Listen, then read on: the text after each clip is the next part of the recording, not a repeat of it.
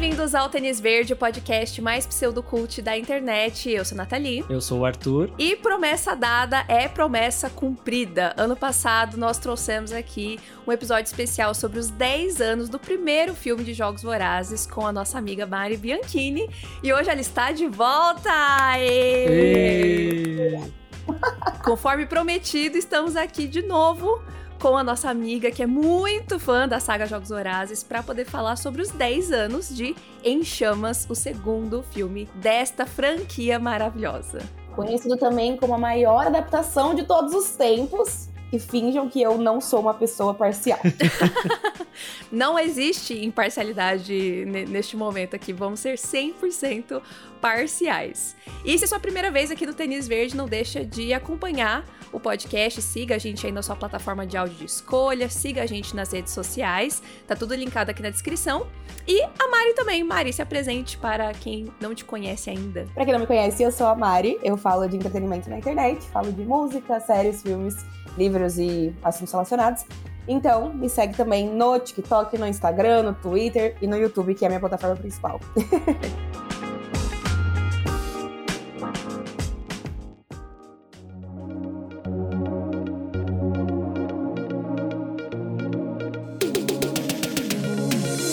Bom, como eu disse, a gente já fez um episódio ano passado sobre os 10 anos de Jogos Vorazes. E nesse episódio, que está muito legal e está linkado aqui na descrição, a gente falou sobre como a gente conheceu os livros, a nossa relação com a história.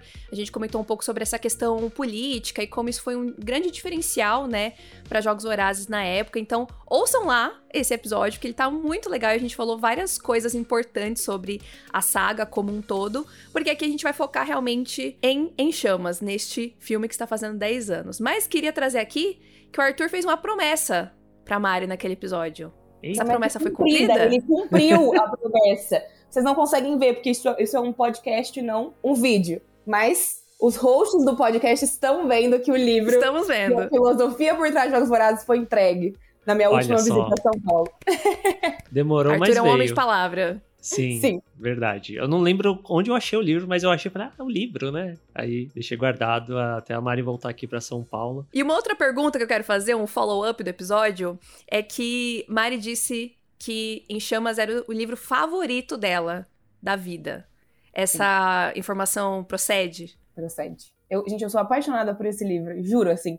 Eu não, eu não sei se. É que eu sou. Eu tenho uma- muita dificuldade de escolher coisas favoritas. Isso não é uma coisa que eu gosto de fazer. Eu sempre falo, detesto escolher coisas favoritas. Tenho muitas coisas favoritas. Mas em Chamas, pra mim, todos os plot twists, todas as coisas foram muito inesperadas quando eu li. Então, pra mim, é a maior continuação de uma saga literária e também o maior livro da minha vida, pelo menos. Olha só. Então você tinha expectativas absurdas, né, quando você foi assistir esse filme. Sim. Até porque é que eu li o primeiro livro de Jogos Vorazes já antes do lançamento do primeiro filme. E aí eu gosto do primeiro filme. Mas eu tenho algumas questões com ele, principalmente questões técnicas. Acho que a gente até vai falar um pouco sobre a evolução da produção de um filme pro outro e tudo mais, né? E em Chamas eu acho que supriu até mais as minhas expectativas do que eu tava achando que supriria. Porque eu acho que além de ser um ótimo livro, o filme é uma ótima adaptação do que o livro tinha pra entregar. Isso foi uma coisa que me surpreendeu agora, revendo o filme com mais atenção, né? Porque, tipo, eu já tinha visto os filmes algumas vezes, mas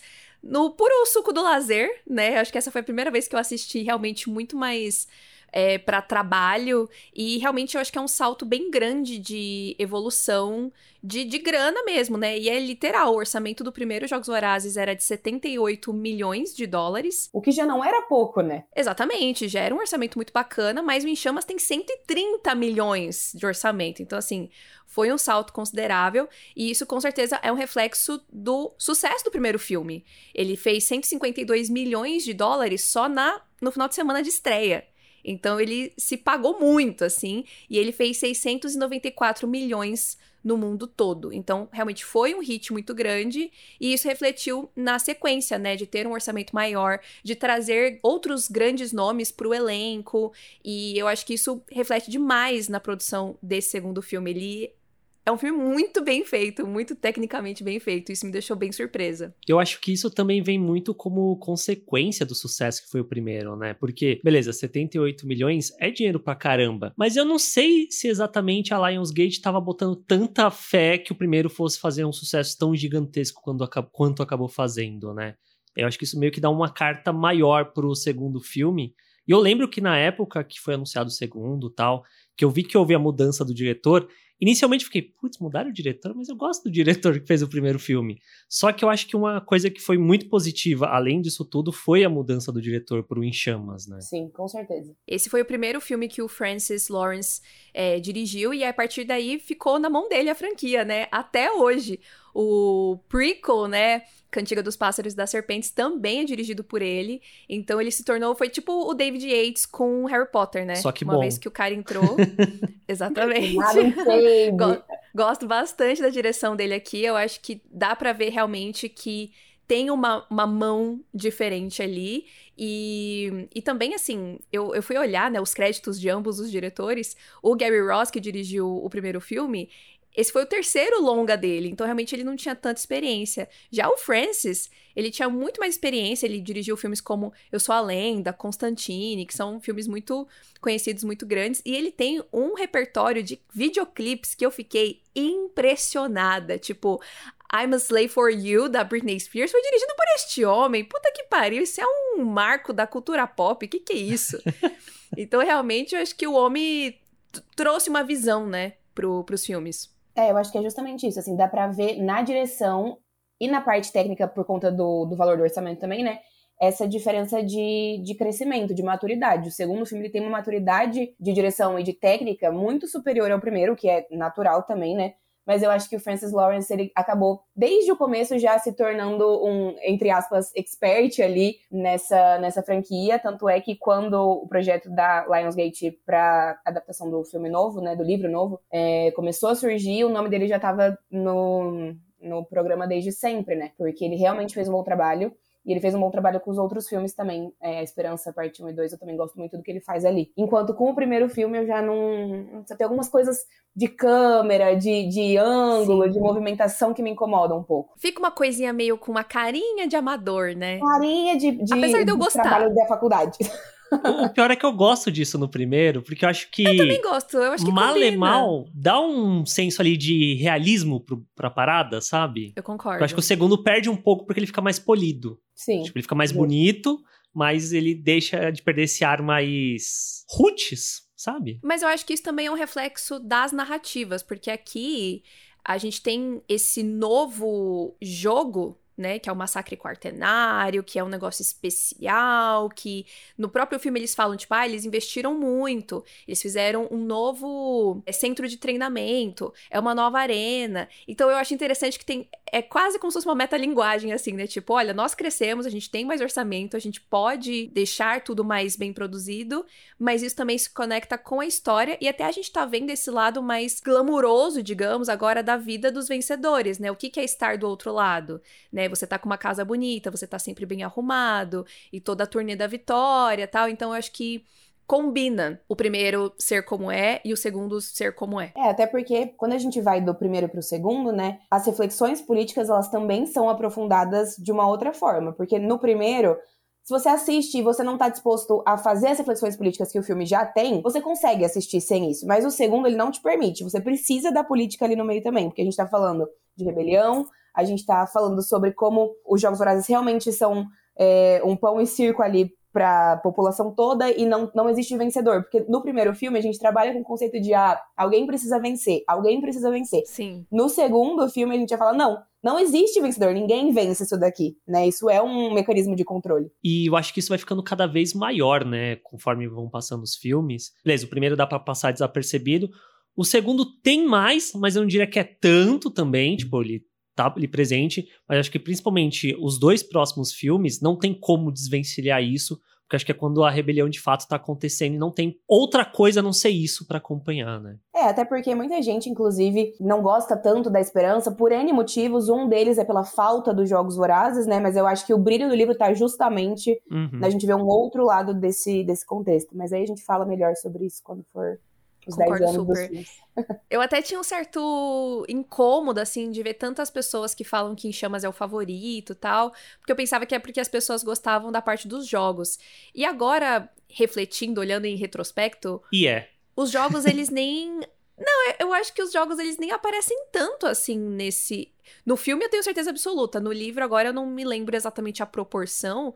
Mas no filme realmente fica bem pro, pro final. A história realmente tá em outros aspectos, né? O que eu achei muito interessante. Então, assim, eu acho que hoje eu consigo entender melhor uma pessoa gostar mais de Em Chamas, mas a esperança cresceu muito, assim, ao meu ver, com o tempo, sabe? Eu acho que eu, eu respeitei ele muito mais depois. Sim, quando for o momento, eu sou a maior defensora da esperança. Tem muita gente que critica várias coisas e eu sou a maior defensora dessa finalização de saga porque eu acho impecável. Mas isso que você falou dos jogos, eu realmente acho que os jogos de Em Chamas não são a principal parte mesmo, assim, tanto no livro também. Porque o que é mais interessante pra mim é ver, por exemplo, no início, a turnê da vitória da Katniss e do Peter, eles indo distrito após distrito e percebendo essas faíscas de rebelião que estão começando. E aí eu acho tão legal a reflexão toda que parte da história se propõe a fazer, de que muita gente estava envolvida em transformar a Katniss no rosto e na voz da rebelião dos distritos e o quanto todo mundo estava disposto a sacrificar muitas coisas para fazer isso acontecer, assim. Então, para mim, a minha parte favorita desse, desse livro e desse filme é justamente o pré-jogos. A parte dos jogos, eu fui rever o filme recentemente e, ah, ok, beleza, ela acontece, ela é importante, ela é super importante, mas para mim, a minha parte favorita é o- até o pré-jogos, assim, ver todo mundo se mobilizando antes, assim, dos jogos começarem, também depois que eles são anunciados e que a gente entende que, que os vencedores vão ter que voltar pra arena. Acho que isso, pra mim, é a parte mais legal. Entender como essas coisas funcionam, assim, nesse universo. E eu acho que existe um impacto muito grande em ver tudo isso, né? Como que a vida deles ficou depois de tudo que rolou. Mesmo que a gente não visse os jogos, só o impacto deles terem que voltar pra arena, eu acho que já bate bastante, assim, em mim, pelo menos. Mas, de qualquer forma, a parte dos jogos, mesmo sendo algo curto no filme, foi uma coisa assim que me deixou muito embasbacada revendo, em questão de produção mesmo. Tem todo aquela, aquele truque, né, de quando ela tá sendo elevada pra arena, que o, o aspecto da tela muda, né, a gente sai de um filme wide e fica full screen.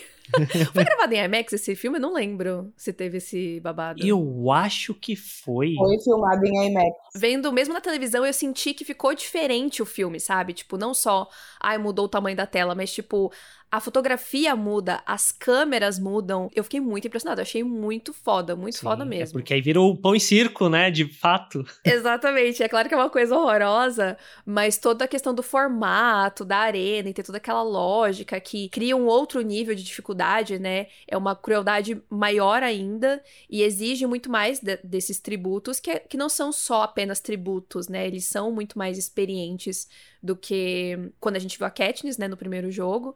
Então, tudo isso também é, é, é bem interessante, né? Não é o, o foco, mas é bem foda de, de analisar também, né? É, e acho que o Haymitch fala no filme em determinado momento pra Katniss e pro Peter. Ah, ano passado foi brincadeira de criança. Isso aqui Uhum. agora é outra coisa. e Vocês vão ter que dançar essa nova dança, né? E aí é justamente isso. É muito legal ver uma arena que é super diferente, porque do primeiro filme era uma arena simples, era uma floresta, beleza. Agora a gente tem uma arena que funciona de uma outra maneira, que tem toda essa reflexão da- das 12 batidas, das 12 horas do dia, uma armadilha diferente para cada, cada hora do dia. E fora isso, a gente tem personagens mais complexos, né? E personagens, outros tributos para além da Katniss e do Peter que merecem a nossa atenção ao longo dos jogos. Eu tenho quase certeza que eu fui na cabine desse filme. E eu lembro de- do bagulho da tela acontecendo quando ela tá subindo. Eu fiquei, caralho. Eu revendo, eu fiquei com a sensação de lembrar quando eu assisti pela primeira vez, sabe? Eu achei isso muito legal. É, então, esse filme, ele me causou muitas sensações, assim. Eu, eu gosto muito do primeiro, eu acho ele muito legal, mas esse eu acho que a gente fica muito mais à flor da pele o tempo todo, sabe? Eu acho que ele deixa tudo muito mais desesperador o tempo todo. E eu acho que tem, em questão de narrativa, e aí isso vale pro livro e pro filme, tem muitos detalhes que dariam pra gente se aprofundar, assim. Tem, por exemplo, você falou da hora que a tela muda, né? Logo antes da tela mudar, tem a morte do Sina sendo.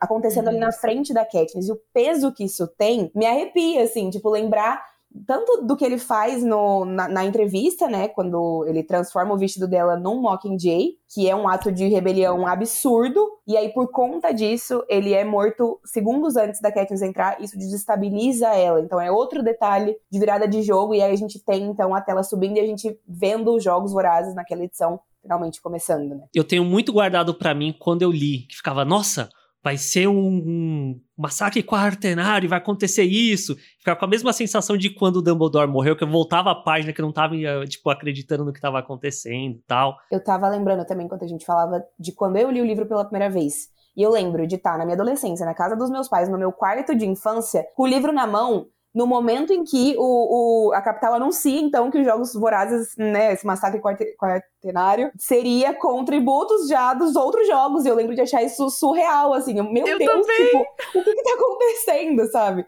E aí eu Eu lembro vividamente também. Exato, e eu acho que só, essa reação de, meu Deus, o que tá acontecendo, acontece muitas vezes ao longo desse livro. Não é só nesse momento, acho que esse é o ápice, mas acontece muitas vezes para mim. Nossa, mas é muito louco isso. Tipo, eu lembro vividamente da minha reação, assim, na hora que eu vi. Eu falei assim, eu não acredito que ela vai ter que voltar pra arena. Eu fiquei, tipo, olhando pro livro, assim, uma meia hora, tipo, mano, como assim? que crueldade é essa? Puta que pariu. Nossa, é, é muito impactante. Sim, é cruel, é muito cruel, mas assim, eu quanto leitor fiquei, caralho, que foda. Eles encontraram Óbvio. uma forma de contornar a situação, uhum. né? Sim. Não, e eu ainda ficava preocupada, porque, beleza, a Katniss conseguiu salvar ele e o Pita de um Jogos Vorazes uma vez, mas duas, sabe? Exatamente. Eu lembro de, enquanto eu li essa saga inteira, a minha grande preocupação era com o Pita, porque ele é o melhor personagem, claramente. Sim. Mas também porque, óbvio, a Katniss é a narradora, então ela vai sobreviver pelo menos até o final do terceiro livro pra gente entender é, para onde isso vai. Mas o Pita não tava seguro, sabe? E aí eu fiquei muito preocupada, o livro todo com ele.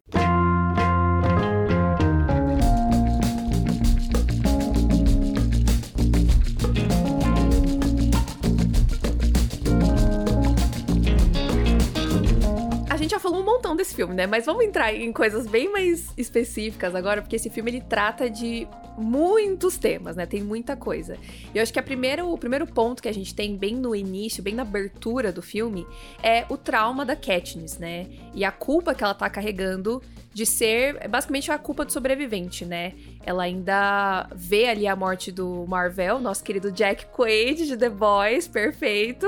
e eu acho que traz uma, um paralelo interessante, né? Porque no primeiro filme, logo no início, a gente tem ela caçando com Gale e é a vida dela e tá tudo normal. E aqui já é quase a mesma coisa, mas não. Agora tudo tá diferente né? Ela foi mudada para sempre e isso tá manchado, né? Tá marcado nela. Então eu gosto bastante desse desse começo, apesar de eu achar que o livro acaba explorando essa parte com muito mais tempo, né? Com muito mais espaço. É, eu acho inclusive que tem muita gente que reclama da entre muitas aspas, porque eu não concordo com essa reclamação, da romantização da dinâmica da Katniss com Pita, deles ai, do, do livro e dos filmes abordarem o relacionamento dos dois. Mas eu acho que é muito uma falta, talvez, de um aprofundamento nesse sentido, porque a relação da Katniss com o Pita, ela se aprofunda quando ela percebe que a única outra pessoa que viveu o que ela viveu e que entende esse sentimento de desespero e esse trauma que vai sempre ficar com ela é o Peter. Sim. E não necessariamente por uma questão romantizada, sabe? Porque ela tenta conversar com o Gale, que sempre foi o melhor amigo dela, e ele não entende. Ele tem vários outros problemas, ele tem várias outras questões, ele também é uma pessoa que quer fazer a rebelião, quer fazer parte disso, mas isso, estar nos Jogos Vorazes e matar outras pessoas e ter que enfim, lutar pela própria vida o tempo todo não é uma coisa com a qual ele consegue se identificar, né? Ele não consegue compreender 100%. E isso da identificação da Katniss com o Pita é algo meio comum nesse tipo de história, né? De pessoas que passam por dificuldades e tipo, criam laços que outros personagens não vão conseguir entender, né? Do, de onde tá vindo isso e tal. É bem feito na história dos dois, dessa ligação que acaba tendo, mesmo que a contragosto da Katniss também, né? Porque ela não queria ter essa ligação com ele. Porque a gente já até falou bastante sobre isso no, no episódio anterior, né? A Katniss é uma pessoa extremamente independente, ela não gosta de precisar de ninguém, ela gosta de resolver as coisas sozinha, então ela tem muita dificuldade também em aceitar que ela precisa compartilhar isso com alguém, né? E eu sinto também que a Katniss, eu acho que ela chega num ponto, especialmente agora, no Em Chamas, em que ela, tá, ela tem muitas pessoas ali perto dela, muitas pessoas que correm risco por conta dela. Então acho que o Pita se torna mais uma pessoa que ela se sente responsável e culpada e quer proteger. Então eu, eu no lugar dela, eu ia querer, tipo, me isolar de todo mundo, sabe? Tipo, porra, todo mundo tá perto de mim tá correndo risco. É bem a jornada do herói, né? Todo super-herói não pode ter um relacionamento, porque senão o vilão vai pegar tal. Eu acho que a Katniss, ela tá um pouco nesse lugar também, né? ao mesmo tempo que ele é um suporte para ela, ele é um ponto fraco dela, né? E ela percebe nesse filme, não só em relação a ele, mas em relação a todas as pessoas com as quais ela se importa, que ela está num lugar em que agora ela vai enfim, precisar sempre continuar protegendo todo mundo. O Pita, o Gale, a mãe, a irmã, enfim, qualquer pessoa, o Hammett, qualquer pessoa que faça parte do contexto dela, qualquer pessoa com, com a qual ela se importe, tá correndo risco e ela precisa tentar lidar com isso, né? Ela deixa de ser meio que sozinha como ela era antes, porque é um meio que um trabalho 24 horas por dia, né? Eu acho que até liga isso que a Nath falou, da diferença do começo, né? De como começo do primeiro filme, ela tava lá fazendo o rolê dela e meio que foda-se. Agora, tudo que ela faz tem um peso, qualquer coisa que acontece, ela tem que ficar de olho, tem que prestar atenção tal. Um outro aspecto que eu acho super interessante de ver é a turnê da Vitória, né? Que eu acho que no livro até é, tem um pouco mais disso, mas eu acho que o filme consegue condensar bem, né, todos os pontos importantes desse momento. É, e é um momento muito importante da gente ver, de novo, essa dinâmica, né, do Pita ser o político, de ser, né, ele consegue contornar, contornar, a situação e a Katniss não, mas também deles terem a oportunidade de ir até os distritos, né, que é uma coisa muito difícil, porque eles estão tendo que encarar as famílias das pessoas que eles ou mataram, ou enfim, enfim, que eles venceram, mas também ver de perto a reação das pessoas, né? E o início ali dessa rebelião que vai se estender por toda a história, né? É, eu gosto que assim, antes deles começarem essa turnê, tem dois pontos. Primeiro, a gente tem o Pita percebendo, a gente começa o filme com o Peter percebendo que o amor que a Katniss dizia sentir por ele na arena foi mais uma estratégia do que qualquer outra coisa. Isso traz uma dinâmica interessante para essa turnê da vitória e para tudo que vem depois disso. E antes da turnê, o Snow visita a Katniss, né? E ele diz para ela uhum. que ela precisa convencê-lo e convencer a planeia inteira de que esse amor realmente foi a motivação para ela fazer o que ela fez, porque senão ela não está segura e ninguém que ela ama está seguro também. E aí, de novo, ela tem esse, esse instinto de lidar com as coisas sozinha, então ela não conta inicialmente pro Hammett e pro Pita que isso aconteceu. E aí as coisas começam a, a, virar uma bola de neve, né? Eles vão pra turnê e percebem que os distritos estão em polvorosa, tá todo mundo querendo acabar com o capitalismo da capital. e aí eles precisam manejar isso juntos. E sim, o Pita é o político, mas quando ele não tem todas as informações, ele não consegue fazer o trabalho dele Exatamente. Ele não faz um milagre, né? Não, não, é super lindo o discurso que ele faz lá no Distrito 11, né? É muito fofo, tipo, eu acho que consolida muito o Pita como personagem, tipo, o que ele a índole dele, o coração dele, ele tirar as anotações da F e falar tudo aquilo do coração dele é uma das coisas mais lindas dessa saga, assim, é, tipo, é muito emocionante. Só que o Bob vai lá, né, oferece dinheiro e aí não tinha que oferecer os dinheiro, enfim, cria todo um problema, toda uma situação que se ele soubesse, né, ele teria tomado um pouco mais de cuidado, mas também tem o estopim, né, que é aquele senhorzinho do 11 que faz a, a saudação com os três dedos, e aí mata um velho, assim, é todo um caos ali, tipo, no, no primeiro distrito, né? Primeira parada já merda total no ventilador, mas serve também como certo aprendizado de, de como eles têm que se portar dali pra frente, né? E eu acho que fica esse conflito da Katniss ter que virar um robô e ter que olhar para a cara das pessoas, as pessoas não confiarem nela, querer fazer alguma coisa, mas não poder fazer nada porque senão isso vai atrapalhar também. Então é uma situação muito difícil, né, para todo mundo. E eu acho que tem um momento também nessa cena que o Hammett diz pra Katniss e pro Peter, queridos, vocês não vão sair dessa, desse, dessa turnê da vitória nunca. Porque até então a Katniss fala, ah, eu só tenho que passar pela turnê da vitória. E aí o Hammett abre os olhos dela e fala, minha filha,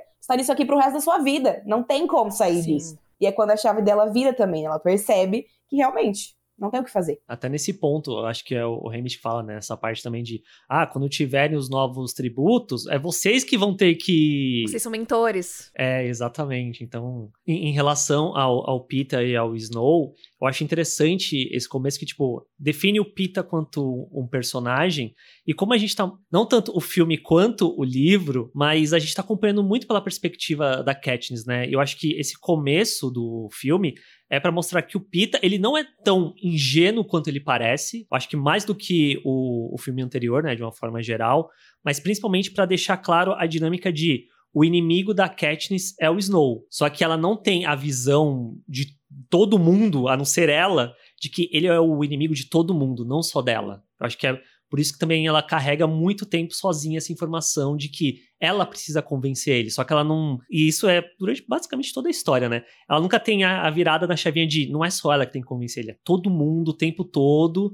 E ele tá tomando ela como essa adversária tão pessoal porque ela conseguiu vencer ele. Então ele precisa contra-atacar de alguma forma, né? Tanto que Acho que por isso que ele é até tão mais presente nesse segundo filme do que no anterior. Nossa, sim. Sim, e é o que a gente, é o que a gente sempre fala em relação a Katniss. Ela demora muito para se tornar, para completar essa jornada da heroína, né? Porque até nesse momento o que ela quer é sobreviver. Ela não tá preocupada em fazer a coisa certa ou, enfim, ser o rosto realmente de uma revolta, uma rebelião, alguma coisa assim. Ela só quer sobreviver. E aí, por conta disso, ela age dessa forma bastante egoísta, né? Em alguns momentos. Uhum. O que eu super entendo, sinceramente, sabe? Sim. Eu acho que se eu tivesse no lugar dela, eu também ficaria tipo, puta, mano, mas eu quero puxar essa bronca pra mim, sabe?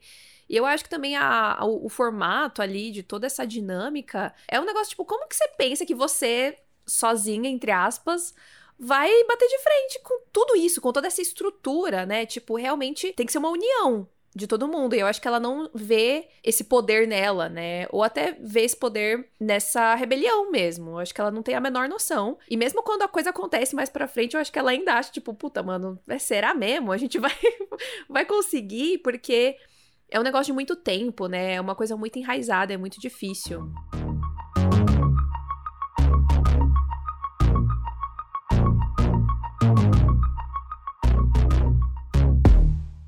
Mas bom, o Snow quer que ela convença, né? Fica toda aquela coisa. Ele fala, então, tá, tá, tá um pouco difícil. E aí até ela vem com a ideia do casamento, né? Tipo, ah, se a gente tá aqui pra, pra vida toda, vamos se casar então. Então eu senti um pouco, não sei como foi para vocês, mas que o romance nesse filme ele tá mais pesado, mas porque isso também virou uma peça nesse jogo e nesse atrito entre a Katniss e o Snow, né? É a, é a arma que ela pode usar para se proteger, é o que ele quer que ela, que ela faça, né? Que ela cria essa performance para que as pessoas vejam ela como uma garota apaixonada apenas e não uma rebelde. Só que aí no meio de tudo isso tem os, os sentimentos pessoais deles também, né? Especialmente do nosso bebê, Pita Melark. Ai, gente, sério, esse filme eu ficava o tempo todo Ai, tadinho. Ai, meu Deus. Ai, socorro. Tipo, constantemente. Mas eu gosto muito da jornada do Peter nesse filme, porque inicialmente ele tá muito machucado, ele tá, nossa, extremamente uhum. chateado com essa situação, porque ele sempre teve sentimentos pela Katniss mesmo.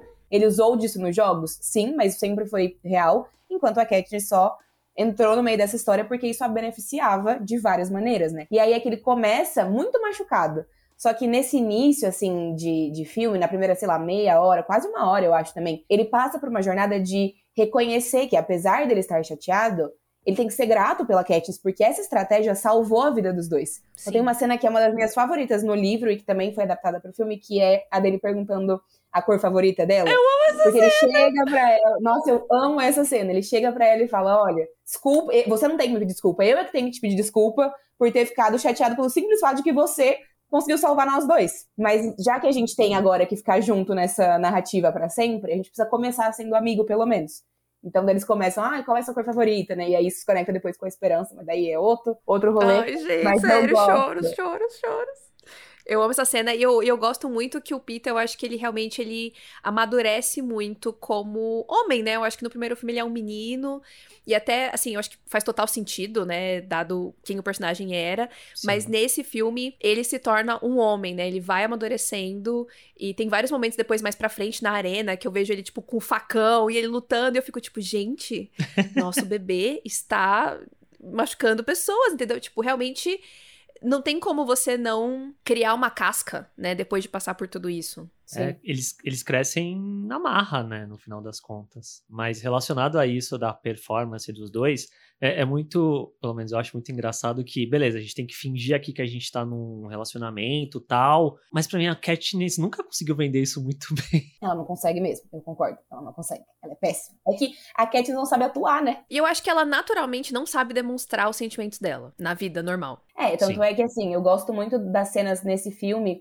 da Katniss e do Peter quando eles estão sozinhos. Quando é, ele começa a ser o apoio dela na hora de amenizar pesadelos, eles começam a ter, né, cenas juntos, mas sem estar tá nem só não na frente das câmeras, mas também não na frente do Hamlet, da F, uma coisa mais os dois. Quando o Snow pede me convença, ele só pede para fazer a Katniss sofrer. Porque ele sabe que ela jamais, ela poderia fazer o que fosse, ela não conseguiria convencê-lo de forma alguma, porque as coisas já estavam encaminhadas pro outro cenário, né? Mas ele gosta, ele sente prazer em fazer ela tentar ao máximo. E aí ela tenta, tenta, tenta, mas isso não convence ninguém, né? E o Gale tá lá, né? O Gale. Podia ter morrido, né? Faz parte desse, desse triângulo amoroso. Eu fiquei até incomodada com tantas de vezes que eles se beijam no filme. E o filme nem tinha começado, eles já tinham dado uns três beijos. Eu ia falar isso. Essa é, tem duas coisas que me incomodam nesse filme. Essa é a maior delas, porque eu acho que não tinha necessidade alguma desses beijos, dessas cenas de romance que não agregam pra nada nessa história. Nossa, que raiva. E não tem no filme, né? No, no livro, e não tem não. no livro, né? Isso acho que é consequência de, tipo, a galera, ah, nossa, porque tem o Gale também, então vamos pesar a mão nesse triângulo, triângulo amoroso. amoroso. É a geração crepúsculo, né?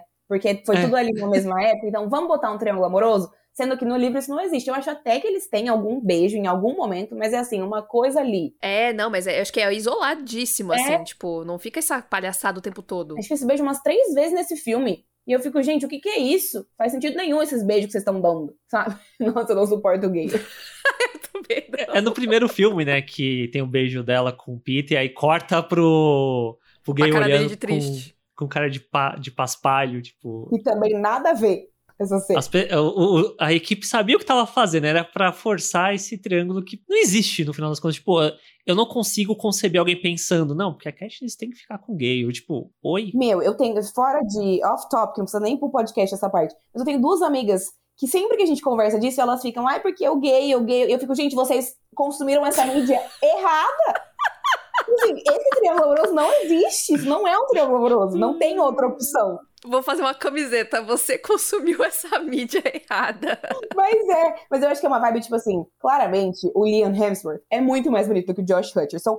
Caracterizado ainda. Porque assim, eu acho o Josh bonito. Inclusive, ele está muito bonito no presente momento. Mas a caracterização, você olha pro Peter, olha pro Gale, o Gale, ele é o padrão, né, de, ai, homem mais alto, musculoso, pipipipopopó né? Que o Josh não é. Pô, mas o Pita tá mó gatinho nesse filme com aquele cabelinho. Aquele cabelinho com a franjinha no primeiro, eu até entendo. mas nesse segundo, com aquele topete, o loiro assim, brilhando. Porra, eu achei ele gato. É, ele é, eu acho o Josh bonito, mas o loiro é muito fake, né? Ah, eu gosto, eu, eu compro, eu compro esse look, eu amei.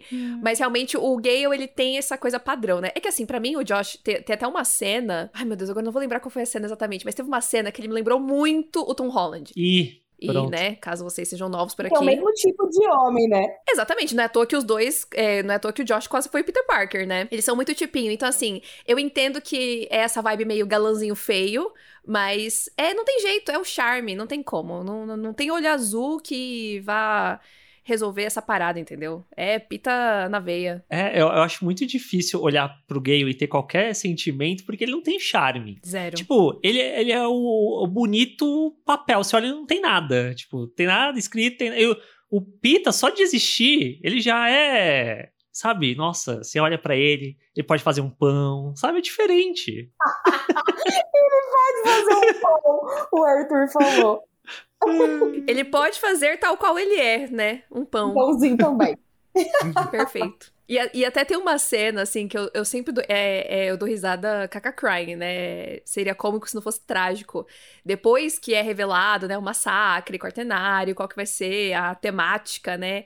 E aí a Katniss, depois de pensar na vida dela, vai lá atrás do Haymitch, que aí ele olha para ela e fala, nossa, você pode viver 100 vidas e você não vai merecer esse menino. Porque ele tava aqui é, na minha tipo... casa uma hora atrás pedindo para você sobreviver. Você demorou Exatamente. muito mais do que ele. Eu acho essa cena magnífica, porque é isso, assim, a gente torce muito pelos dois, a gente entende tudo, mas é isso, assim, o Peter é, ele é muito superior, sabe? Como pessoa mesmo. A Katniss é muito foda tal, mas eles têm personalidades muito diferentes. Uhum. E aí entra esse desespero, né? Tipo, porra, o menino já passou por um puta perrengue, eles vão ter que ir pra lá de novo. Como que isso vai, vai acontecer, né? Então a gente já falou aqui sobre a nossa surpresa, né? Desse, desse formato, mas é muito importante isso, né? De reforçar essa mensagem de que não tem de fato um vencedor dos jogos. Você tá sempre na mão da capital, mesmo depois que você acha que a vida tá ganha né? Eu ia também dizer que para mim o Haymitch é um dos maiores personagens dessa saga. Sim. Eu gosto dele do começo ao fim, mas nesse filme ele tem momentos tão bons ele diz coisas tão importantes pra Katniss, pro Pita e sobre ele também, porque a gente tá aqui olhando pra Katniss como nosso protagonista e pro Pita também como nosso co-protagonista, né? Mas isso também é um peso pro Hammett, porque ele também tá correndo o risco de voltar pra arena, né? Sendo que ele estava, entre aspas, seguro há muitos anos, há décadas, e os jogos dele ainda tinham um reflexo nele diariamente, porque a história trabalha muito isso, né? O vício dele ainda em álcool, e esse jeito dele também super fechado, que combina com a, com a Katniss algumas vezes, né, em determinadas situações. Mas aí ele também precisa lidar com, com essa fragilidade, né? Sim. E aí ele tá ali no meio dos dois e é isso. É se o Peter for chamado, o Hammett pode se voluntariar por ele, mas se for o contrário, é o Peter quem vai pra arena com a Katniss, né? Então tem essas dinâmicas todas aí. É, o, o Hammett até fala, né, pra, pra Katniss, olha, se ele for chamado, eu vou. Mas se eu for primeiro, eu não tenho o que fazer. Porque, tipo, claro que ele vai querer ir no, no meu lugar, né? E é óbvio que a ironia do destino, né? Ia colocar o Pita e a Katniss lá de novo. E essa cena da colheita, nossa, é muito triste. É muito triste, mas eu acho que é muito bonita também, né? De ver a empatia do, da galera do Distrito 12, né? de ver a, a dor que eles estão sentindo. A F também, né? Que a gente falou até no episódio passado, como a F, ela, ela vai entendendo as coisas, mas não 100%, mas a gente vê que ela, ela sente as coisas, né? Ela sabe que aquilo tá errado e eu acho que essa consolidação de, dessa equipe, né? De, desse time que eles são, é, que vão tentar fazer o possível com o que eles têm ali, né? Mas todo mundo com, com muita dor. Então, acho que todos os atores que vieram do primeiro filme, que já eram ótimos, aqui eles estão melhores ainda, né? Todos, né? A Elizabeth Banks, o Woody Harrison, o Josh, a Jennifer, estão todos muito maravilhosos. Acho que eles cresceram muito com os personagens também, né? A cena da F, tirando o nome da Katniss, que ela até dá uma. Tipo, ela até dá uma misturada, como se tivesse ela mexe ali com opção, nada. Né? Porque ela também está sofrendo muito com isso, como você colocou, né? Eu adoro a personagem da F, eu acho que ela é uma adição muito importante para esse time, assim. Eu acho que ela traz nuances muito legais para a relação de todos eles.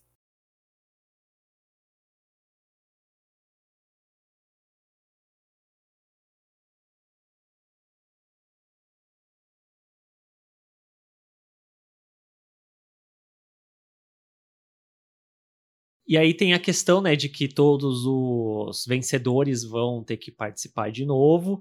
E aí tá nessa coisa deles tentarem cancelar esses jogos, dando lá os depoimentos e falando isso e aquilo tal. Que inclusive é uma coisa que eu fiquei bem surpreso porque rola meio que uma união de todos ali, incluindo dos primeiros distritos que em teoria são os que estão mais de boa com a capital, né? Tipo, não, estamos aqui Aí a gente é carreirista, não sei o quê, mas aí quando bate a água na bunda de você vai voltar, ninguém quer. Claro. Né? Enfim. E aí a cartada da final, né, para tentar fazer com que os jogos não aconteçam, é falar que a Katniss está grávida. É o gênio do marketing, esse menino. Ele é. Imagina a Pita, influencer hoje, você hum? teria bilhões de seguidores. Eu gosto muito dessa dinâmica dos outros tributos, porque é isso, né? Eles inicialmente, ah, beleza, participar dos jogos é uma honra, mas aí também tudo tem um limite, né? Então eu gosto de ver a forma como cada um deles ali nesse pré-jogos está tentando mostrar a raiva que está sentindo dessa situação e tentando fazer o que pode para tentar convencer a capital a, a enfim, né, dar para trás nessa história. Uma personagem que é muito boa nisso também que eu gosto muito é a Joanna, eu acho que ela traz uma raiva muito crua mesmo, de uma forma muito explícita que funciona muito nessa, nesse contexto. E aí, quando o Pita manda essa cartada da gravidez, eu nem sei, faço mal. eu acho que quando eu li o livro a primeira vez, eu fiquei tipo, eita, será que isso. Eu, eu tive um Sério? segundo assim, de, tipo, será que te, teve uma gravidez e a gente tá sabendo? E depois que, tipo, ah, então, beleza, foi só mais uma. É, mais uma vez, né? O Pita sempre salvando o rolê, né? Porque ele deu a introdução do romance deles lá no primeiro. Aí agora ele vem com isso, tipo gêniozinho, né? Gêniozinho. Eu, eu adoro esse homem. E eu amo que a Katniss está sempre de fora de todo e qualquer plano que acontece nessa história, porque as pessoas sabem que ela não é a melhor pessoa para planejar as coisas, né? Eu, eu acho que vai até além de ela não saber das coisas, é porque todo mundo sabe que não dá para contar com ela. Tipo, beleza, ela é a cara da rebelião, mas ela vai ser só isso. Eu, eu, acho que chega um ponto que todo mundo entende de, beleza, a gente só tem que proteger ela, a gente tem que salvar ela porque ela representa algo, mas ela mesmo não quer fazer parte desse algo, né? Então acho que todo mundo meio que tem que dar 30 mil pulos para conseguir fazer as coisas sem ela, sendo que seria muito mais fácil se ela tivesse junto com todo mundo desde o começo, né? Fora que, como a gente já falou, ela não é uma boa atriz, né? Enquanto personagem, ela não é uma boa atriz.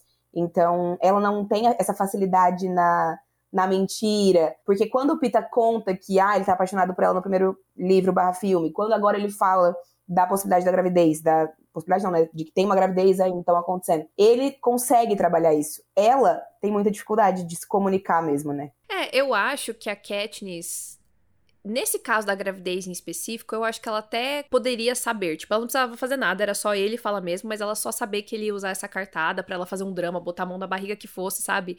Qualquer coisa. Ai, meu bebê! É, tipo, só pra colaborar ali um pouquinho. Mas em todas as outras coisas eu concordo. Realmente, o lance do romance, eu acho que ela não teria aceitado. E tal qual esse plano que começa a se formar a partir disso, né? Tipo, ah, beleza, os jogos vão acontecer. Então a gente vai fazer todo um, um esquema aqui, mas a gente não pode falar pra Katniss porque ela não, não vai conseguir ir com a gente gente. Mas eu acho que isso é uma conversa mais pro próximo, né? Pra, pra esperança. Aos poucos eles vão entendendo também que a Katniss, ela pode ser, ela pode colaborar, mas ela não consegue ter que trabalhar um roteiro. Tem que partir dela, tem que ser genuíno, tem que vir do coração, tal qual as, as palavras que ela diz no Distrito 11, né? Sim. Ela fala coisas muito bonitas ali, é, muito inspirada pelo, pelo Pita, mas ela sente coisas, ela tem uma, uma voz, mas aí quando ela é obrigada a fazer as coisas, aí que não dá muito certo, né? E aí toda essa questão do que, que vai acontecer na arena é muito complicado ela não saber, mas ao mesmo tempo eu entendo 100%, porque ela não ia concordar. As pessoas querem, que, queriam que ela sobrevivesse. Ela é importante, o Pita não. Então, todo mundo tem que rebolar para que o Pita fique vivo, para que ela vá colaborando até onde der. Mas é curioso também pensar a diferença da mentalidade da Katniss do primeiro jogos pro segundo. Porque no primeiro filme, ela tava, não, eu quero sobreviver, eu não posso confiar no Peter, eu não posso confiar em ninguém, porque a minha sobrevivência é o que importa, é para isso que eu vou lutar, né? Enquanto já nesse segundo momento, o que ela tá é preocupada com a vida do Pita, porque ela, ela uhum. começa de fato a se importar com ele, então ela quer, ela entende que ele é uma pessoa muito melhor do que ela, e ela quer que ele sobreviva, né? Sim, porque se ela morrer, ele cuida da família dela, né? Com certeza. Pensando agora, eu não sei se vocês concordam, mas eu fico pensando um pouco que o Peter, ele é quase que o Sam do Senhor dos Anéis, tipo, pra Katniss. Sim. De ser esse personagem de boa índole, bom coração gigantesco. Cuja única função é apoiar o protagonista, né? Porque. Exatamente. Ele mesmo não faz nada, é. Não posso opinar porque vou ser cancelada, mas eu nunca assisti o Senhor dos Anéis. Tá tudo certo, amiga, tá tudo certo. E é muito doido ver isso, né? Essa, esse pacto que acaba sendo feito, esse plano que é feito, dos, dos próprios vencedores entenderem a importância da Katniss e estarem dispostos a se sacrificarem por isso, né? É claro que assim, os carreiristas jamais, né? Jamais topariam, mas as outras pessoas, né? É, eu acho que tá todo mundo num nível muito de cansaço já da capital, mesmo eles estando num lugar de privilégio entre grandes aspas. Eu acho que esse lance de terem colocado eles na, na arena foi a gota d'água, realmente. Tipo, não, mano, foda-se, entendeu? Vamos tacar fogo nisso aqui, porque não, a gente nunca vai estar tá livre de verdade. Fora que essa, esse novo plano é a única maneira de vários deles sobreviverem também, né? Porque é. a história não trabalha muito isso, mas eu acho que tem esse lance de, ah, beleza, então a gente também quer colocar um fim nesse, nesse monopólio da capital, nessa ditadura que a capital faz com a gente, mas ao mesmo tempo, se eu não fizer parte desse plano aqui, as chances de eu morrer são muito altas, porque se os jogos ocorrerem da forma que normalmente ocorre, só tem um vencedor, né? Eu acho que também tem uma. Pode ser que tenha tido também uma questão meio egoísta de vários dos tributos de, ao participarem do, do plano para salvar a Katniss. Né?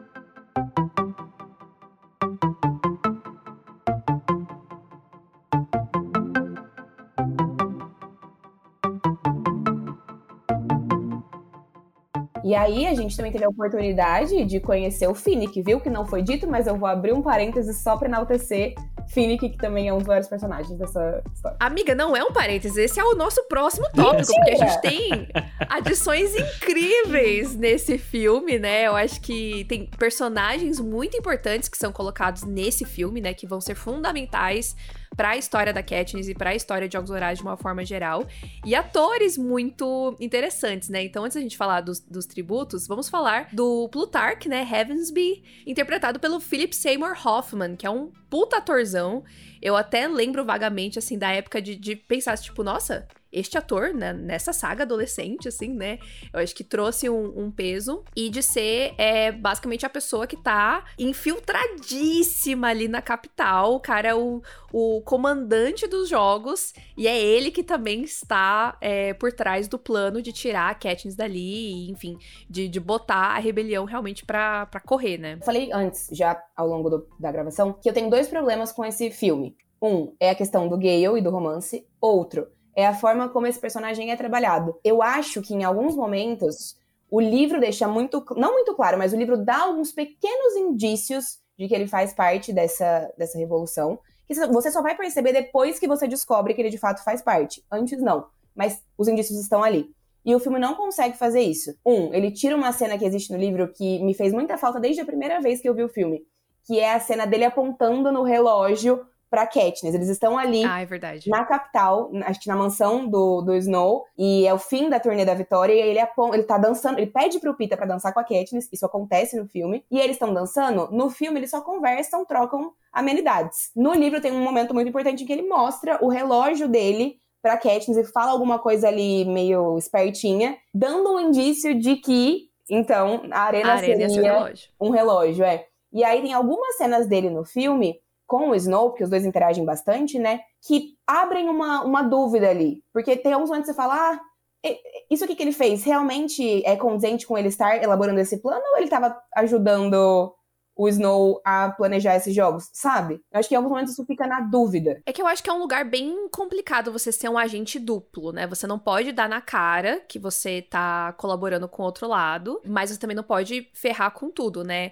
Eu, eu acho que o filme ele dá algumas dicas, assim, tipo, ele tá tentando controlar a situação. Porque, por exemplo, quando ele fala pro Snow, tipo, taca medo nas pessoas, é, bota tudo na televisão. Eu sinto que é meio que, tipo, contrário ao que o Snow quer. O Snow quer controlar as pessoas, quer que fique tudo na paz. E eu acho que o, o Plutarch, ele tá justamente tentando botar mais fogo né, nessa chama, né? para que as pessoas fiquem mais revoltadas. Então, eu interpretei dessa forma. É, mas aí tem, eu acho que o momento que ficou, fica bem mais claro para mim é na hora que eles estão ali na arena e que eles giram a, o centro para eles perderem a, a ref, mas no momento que a Katniss cai na água, ele desliga o treco. Sim. tipo, é óbvio que, tipo. Na verdade, acho que ele nem. Não sei nem se ele sabe que é a Katniss. Dá pra ver que é só o número 12 ali. Mas, tipo, não podia. Não, não podia morrer o Pita, não podia morrer a Katniss. Então, assim, parem as máquinas. É, então, eu acho que fica num lugar, assim, para mim, pelo menos, né? Desse equilíbrio. Tipo, você tem que dar um pouquinho, e aí você controla um pouquinho, e aí você vai indo. Uhum. Eu não sei o que, que ele faria se, se não tivesse rolado o massacre, sabe? Eu não sei qual seria o plano dele. Mas eu acho que ele, né, fez o que fez o que deu ali com a, com a situação, né? E eu acho até que é uma escolha que o filme tem para conseguir passar meio que essa dualidade, que eu entendo que existe no livro, né? Beleza, a gente cortou ali ele mostrando um relógio, que já era um indício de peraí, esse cara tá comigo, ele tá contra a gente aqui, mas aí depois que a gente entra na arena, que a gente acompanha a perspectiva da Katniss, não dá para saber muito mais do que É, a gente não isso, tem nada, né? na verdade, né? A gente tá só com uhum. ela no Sim. livro, no caso. Então o filme ainda dá essas doses. É, e aí como o filme, ele fica indo e vindo, dá, ele vai criando essa dualidade do Snow com o Plutarch até chegar no final que ah, você está aqui? Sim, eu estou aqui o tempo todo, só você não viu, sabe? não, eu acho que é super importante, porque como o livro, inclusive, é na perspectiva da Katniss, né, a gente nunca sabe nada além do que ela tá dizendo pra gente, então essas cenas elas eram necessárias. E eu gosto muito da cena que a Nath mencionou, mas é só tem uma outra cena depois que eu falo, nossa, essa exata escolha de palavras talvez não me deixou tão satisfeita, mas é mais uma questão, uhum. sabe? É, eu fiquei, tipo, é, over analisando essas cenas dele, tipo, mas qual que é a intenção dele aqui, sabe? Tentando entender o que, que ele tava jogando com o Snow. Por sinal, o Donald Sutherland, que interpreta o Snow, ele tá incrível também nesse filme, né? Eu acho que ele tem. Ele já tinha aparecido bastante no primeiro, mas aqui ele tem mais espaço. As interações dele com a Katniss são ótimas, mas as, as interações dele com o Plutarch são incríveis, né? Porque gente, eu acho que a gente tem a oportunidade de ver ele suando um pouco mais, né? Tipo, ele tá constantemente de olho, constantemente preocupado com o caminho que as coisas estão seguindo. É, então eu, eu, gosto bastante assim da atuação dele. E até pelo fato de que não que a Jennifer Lawrence seja uma má atriz, mas eu acho que quando você coloca dois atores que sabem atuar muito bem juntos, nem tanto o Donald, mas tudo no Philip Seymour Hoffman tem, tipo, alguma coisa escondida por trás. Ele tem que pensar no que ele tá falando. Isso cria uma dinâmica muito interessante de acompanhar, de atuação mesmo dos atores, né? E falando dos tributos, né? A gente tem o Jeffrey Wright, que depois virou, né? Acho que ele cresceu muito, assim, na carreira dele, né, Sim. né? Com Westworld, enfim. É, ele interpreta aqui o Beatty, é, que é um personagem também bastante importante, apesar de não aparecer tanto. A gente tem a Joanna, né? Que a Mari já citou aqui, interpretada pela Jenna Malone. Maravilhosa. Ela protagoniza algumas das cenas mais é, absurdas, engraçadas e, e, doidas desse filme, porque a Johanna, ela ligou foda-se, né? Ela não tem mais nada que a capital possa usar contra ela. Então ela fala realmente as coisas que ela pensa. para quem quiser ouvir na frente das câmeras, não liga.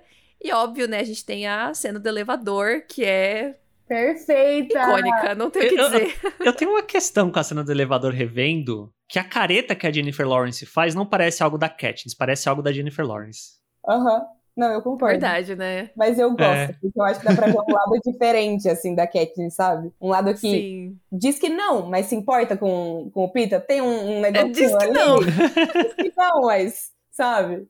Eu amo. E, e mesmo ela com esse jeito super foda-se, né? Ela é uma das pessoas que está disposta a lutar, a bater de frente. Então eu acho a Joanna muito foda. Tem muito que se falar sobre ela depois em A Esperança, né? Mas ela tá incrível aqui. E temos o maior de todos. Finnick Oder. Gente, ah, Ninguém se não fosse o Pita, assim, esse é um dos meus personagens favoritos literários, assim, eu amo o Finnick e foi aqui, obviamente, né, que começou a minha paixão pelo Sam Claflin e eu imagino que de 99% da humanidade. E o, o é perfeito, né, ele faz o Finnick de um jeito muito, muito, muito bom, assim. E eu gosto, porque aqui a gente conhece o Finnick. Beleza, conhecemos o Finnick. Mas é só muito aos poucos que a gente vai entendendo quem é o Finnick. E eu acho que ele é um personagem que ganha muita profundidade, muitas camadas, conforme a história anda. Tanto nesse filme, mas depois em A Esperança muito mais, né? Arthur não vai agregar nada? Não vai declarar o seu amor? Eu, eu gosto do Finnick, amo o personagem nos livros tal. Gosto da atuação do Sam Cleffin. Mas eu acho que hum. eu vou desagregar numa parte que eu sei que eu tô sozinho nisso. Mas desde a primeira vez que eu vi o filme, o sorriso me incomoda ah. De uma forma. Ah, pelo amor de Deus, né? Então nada contra o sorriso. Eu não consigo explicar o porquê. Mas, tipo, a forma como o Sam Cleffin sorri e a forma que o rosto dele faz, para mim, eu sei que eu sou a única pessoa no mundo que acha isso.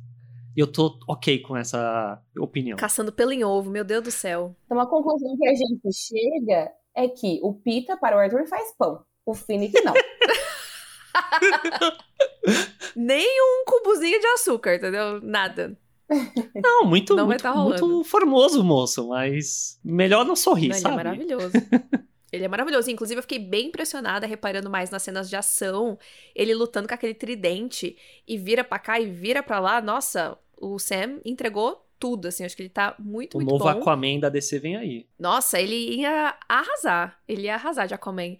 E, e também o Finnick é isso, né, ele é essa coisa, tipo, ah, ele é o, o, galã, todo mundo gosta dele, tem, é que no filme não fala muito sobre isso, né, mas no livro fala um pouco sobre essa questão dele ser meio que, entre grandes aspas, meio que um garoto de programa, né, que ele tem ali muita proximidade com as pessoas da capital, e aí ele tem segredos, né, que ele vai acumulando, que depois vai ser mais importante, mas ele tá tentando sobreviver, né? Ele tá fazendo o dele.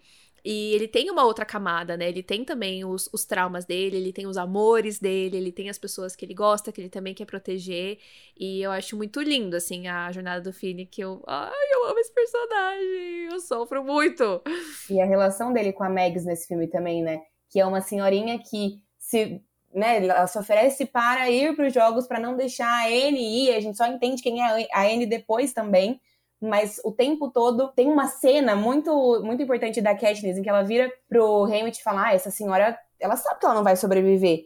E aí o Hamlet dá um tapa na cara com palavras na Katniss, que é tipo assim: Sim. Bom, Katniss, eu espero que quando ela se vá, ela se vá da melhor forma possível, porque ela é uma ótima pessoa, né?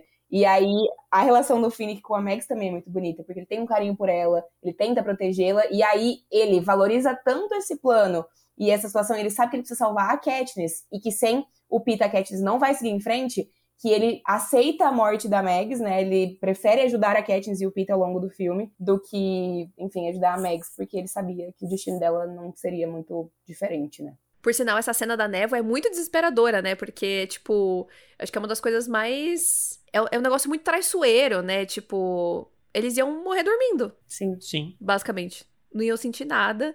E é, sempre me surpreende a crueldade da capital. Tipo, eles ficam usando a criatividade deles para inventar essas coisas absurdas, assim, né? E eu acho essa cena muito boa quando eles vão entrar na água. Eu acho que é o Finnick, na hora que vão botar o Finnick na água, que aquilo não é atuação, aquilo é verdade, né? Que ele colocam ele e aí entra água dentro da boca dele enquanto ele tá gritando. Ele, ah! ele dá um grito. Nossa, atuação de verdade aqui, sabe? Muito bom. Eu não fui muito atrás dos bastidores, das gravações, mas eu acho que deve, ser, deve ter sido um pouco difícil, né? Porque eles.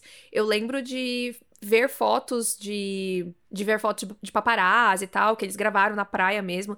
Devem ter sido gravações bem intensas, né? Essa, essa parte da arena. Uma outra cena que é maravilhosa, né? É o desfecho de tudo ali, né? Do, do tal do plano, do fio, não sei o quê. E a gente tá super perdido, porque, porque a Katniss tá super perdida. Mas a partir do momento que ela entende, né? E lança a flecha pro topo do, do domo ali da arena, a cara que o Snow faz para mim é assim, priceless. É incrível.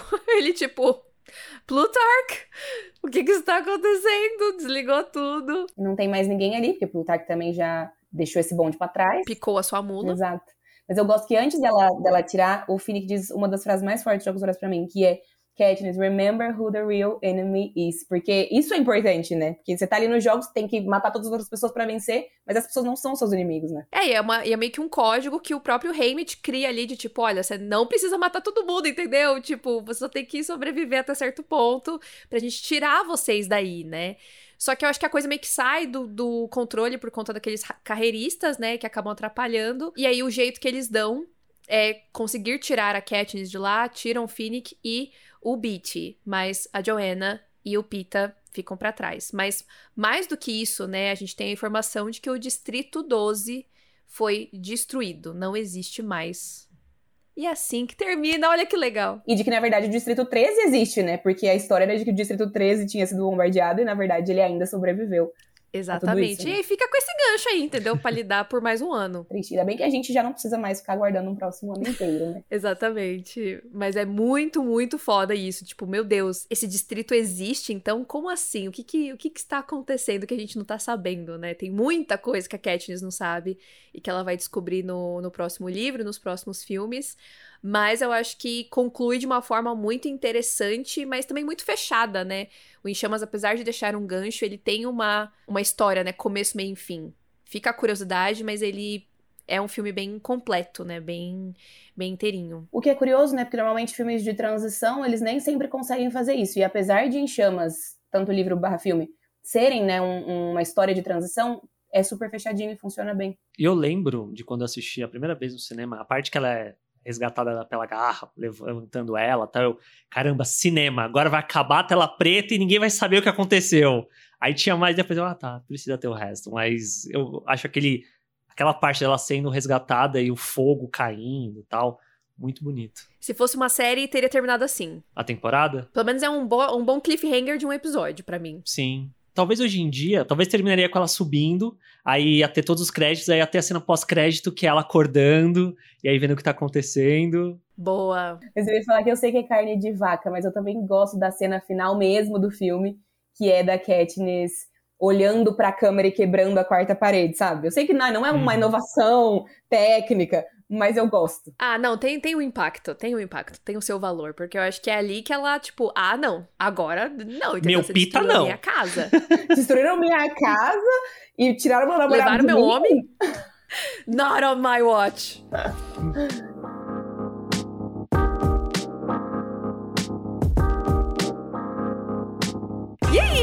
gente. Espero que vocês tenham gostado do nosso papo aqui sobre Em Chamas, esse filme que tem 10 anos e para mim parece que foi feito ontem, porque ele é impecável e essa história é óbvio, né, continua sendo extremamente atual. Quero agradecer nossa convidada maravilhosa Mari Bianchini por estar aqui mais uma vez.